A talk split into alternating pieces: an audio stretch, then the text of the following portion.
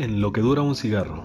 ¿Qué tal? Mi nombre es Daniel Gama y espero que estés teniendo un excelente día, ya sea de mañana, tarde o noche. Y hoy quiero platicarles un poquito acerca de lo que para mí es la congruencia. La congruencia creo que no les pasa a ustedes que de repente conocen a una persona y platican con esa persona y se llevan una cierta impresión. Después ven sus actuares esta persona y dicen, no, pues nada que ver con lo que me decía este canijo, ¿no? O, esta canija.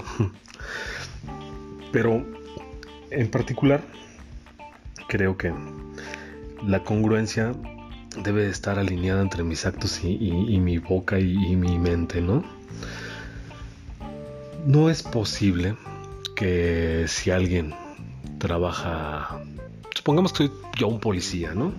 Y que salgo de servicio, pues evidentemente estoy obligado a que cuando salga de servicio sea un buen ciudadano.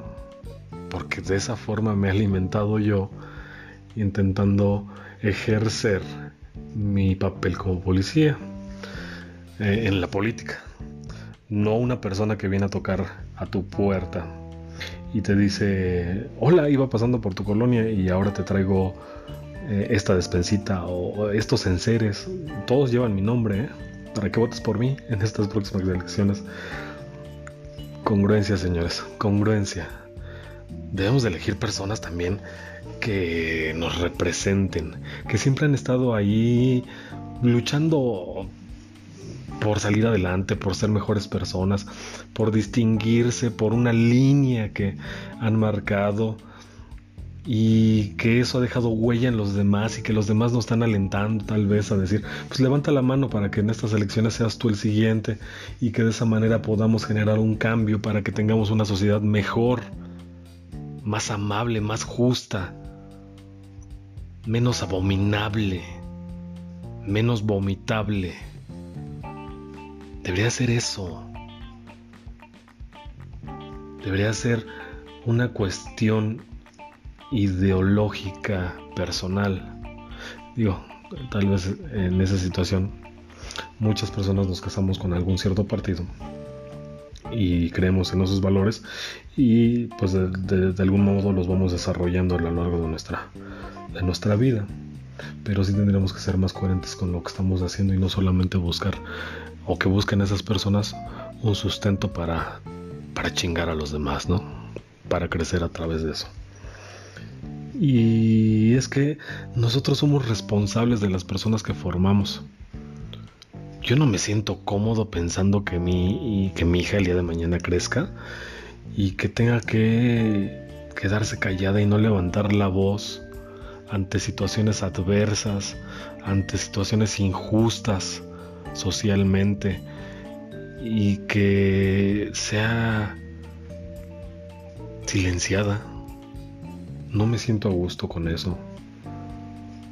Creo que todos tenemos la, la oportunidad en determinado eh, etapa de nuestra vida de hacer de nuestros hijos unos hijos bien, unos hijos rectos, unos hijos que sepan que a veces el buen camino tiene más curvas y es más largo de recorrer que el camino de la tranza, que el camino de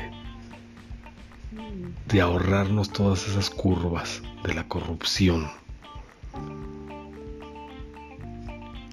Alguna vez leí que hay tres etapas en la vida en la creencia de un hijo y esa, parte sabia de esa lectura decía algo de que de los 0 a los 10 años eh, tenías que ser pues la figura de obediencia de tu hijo, ¿no? Esa figura dura, fuerte, que lo forme, que lo llene de valores.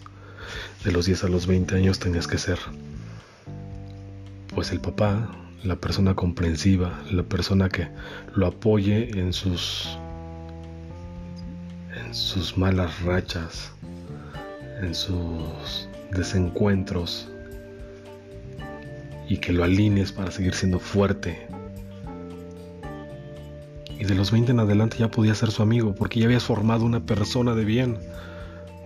porque ya puedes compartir con él, con ella, esa figura de un adulto, una persona que ya tiene los valores bien marcados.